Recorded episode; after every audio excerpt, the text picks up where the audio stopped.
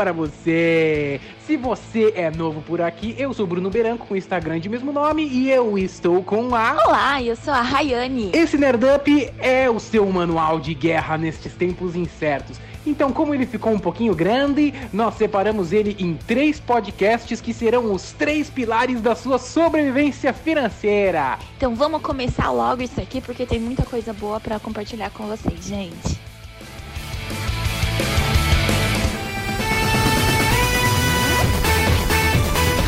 Bem-vindo ao Nerdão.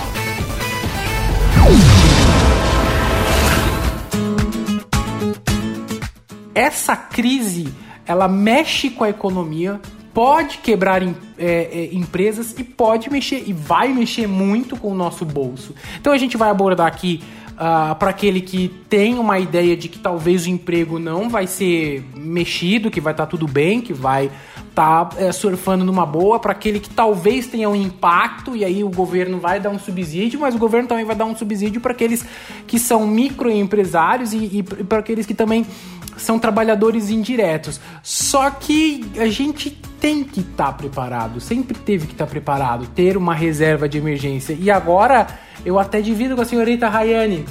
A primeira coisa de tudo é olhar para os nossos gastos, certo? Exatamente. Então a gente precisa fazer um planejamento do, do nosso dinheiro. Perfeito. Só que para a gente conseguir planejar, a gente precisa saber o que, que eu tenho hoje né? Quais são os meus gastos? Quais são as minhas. Falando, né? O que, eu tenho para pagar? Quais são as minhas contas? Fiz, fiz muita dívida? Tem muita coisa parcelada? Vamos pôr no papel, gente. Vamos pôr que mês que a gente tá, coloca esse mês, mês que vem, no outro mês, enfim. Quais são as contas que eu tenho para pagar? Então entra tudo, tudo, aluguel, cartão de crédito, supermercado, tudo que você faz, compra, que você já tem para pagar e tudo aquilo que você normalmente compra todos os meses. Então, o primeiro passo é isso.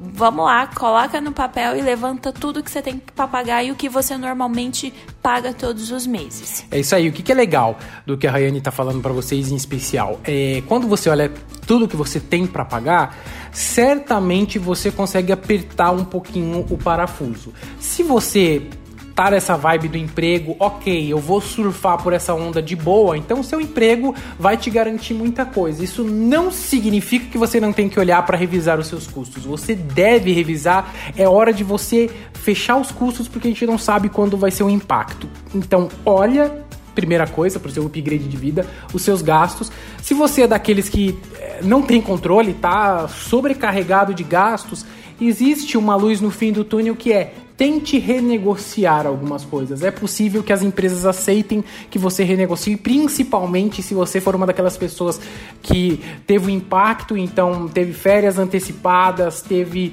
50% do seu salário abatido pela metade, ou simplesmente você é um trabalhador indireto e agora está com uma necessidade muito grande e não tem uma reserva de emergência. Mas mesmo que você tenha uma reserva de emergência, a sua prioridade é a sua saúde e se manter em casa. Então, tente renegociar as suas dívidas. Muitas empresas estão aceitando isso.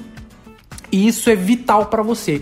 O segundo passo é olhar para aquilo que é supérfluo, certo, senhorita Rayane? Isso, isso. Então, sempre tem. Quando a gente estava antes dessa crise, todo mundo gastava com coisa que às vezes não precisava. Então, eu sou uma que já comprei várias coisas e por, por luxo, por querer comprar mais sapato, comprar coisas assim.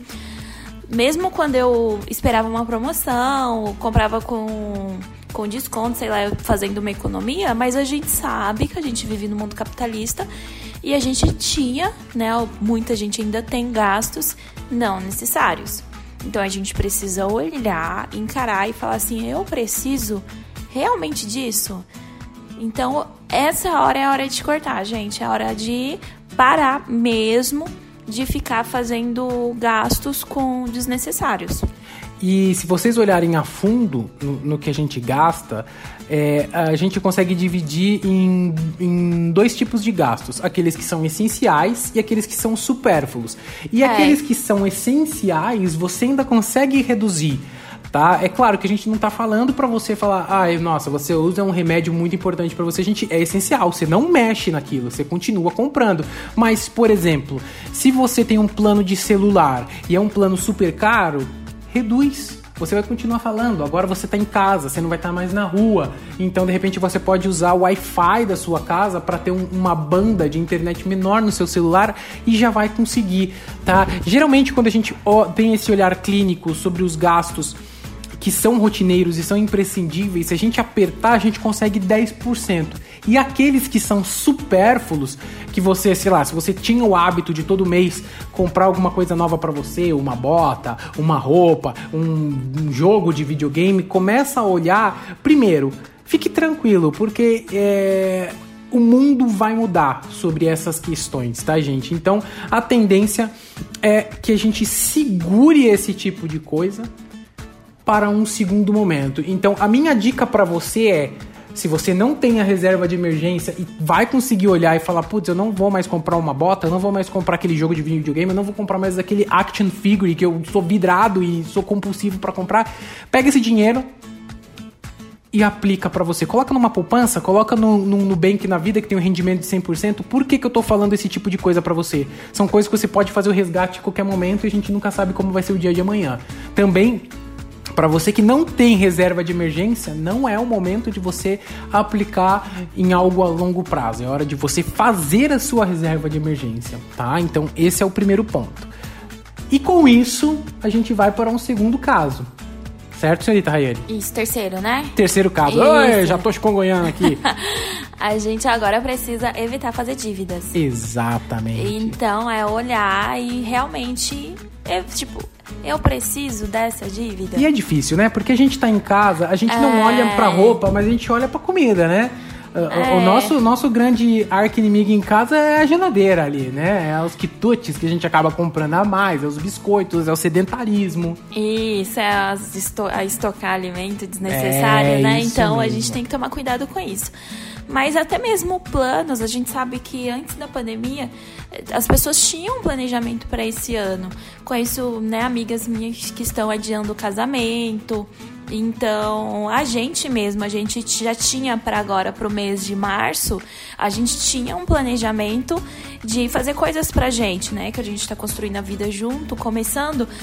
É, só que a gente parou e falou, a gente, como a gente não sabe como vai ser o dia de amanhã, a gente sabe que o Brasil pode passar por um momento muito difícil, vamos dar uma segurada.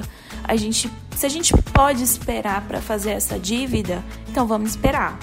É, se você não mergulhou na dívida, foi, foi mais ou menos como eu cheguei pra Rayane. Falei, Stop!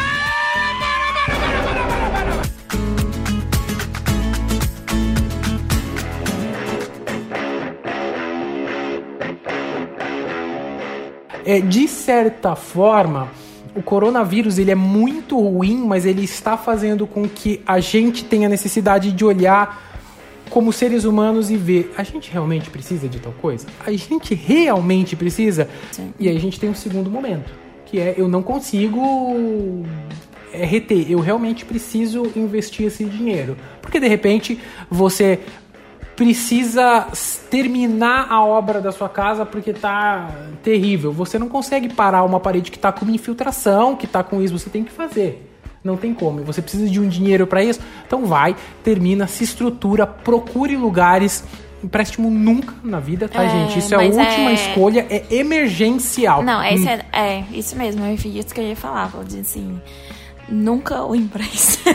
nunca. O empréstimo, empréstimo pessoal é uma coisa que, assim, extrema, extremamente último caso.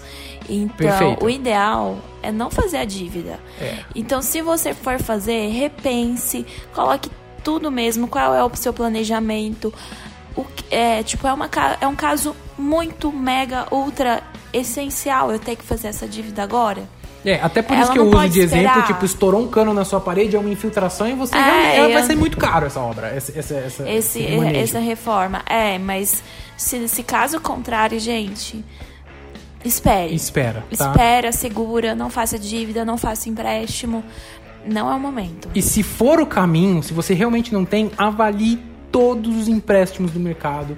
Os bancos menores, não olhe para os grandes bancos porque eles são mais caros, eles vão estar no momento. A gente entende que está numa linha de crédito até que favorece a isso, porque o mercado está é, favorecendo esse tipo de coisa, mas vá só por esse caminho em, em extrema emergência. Se você tem a sua reserva de emergência, usa ela para resolver esse problema pontual e seguir em frente. Se não, procure não adquirir dívidas pelos próximos três meses. Pelos é, próximos pelo três menos. meses, pelo menos, tá, gente?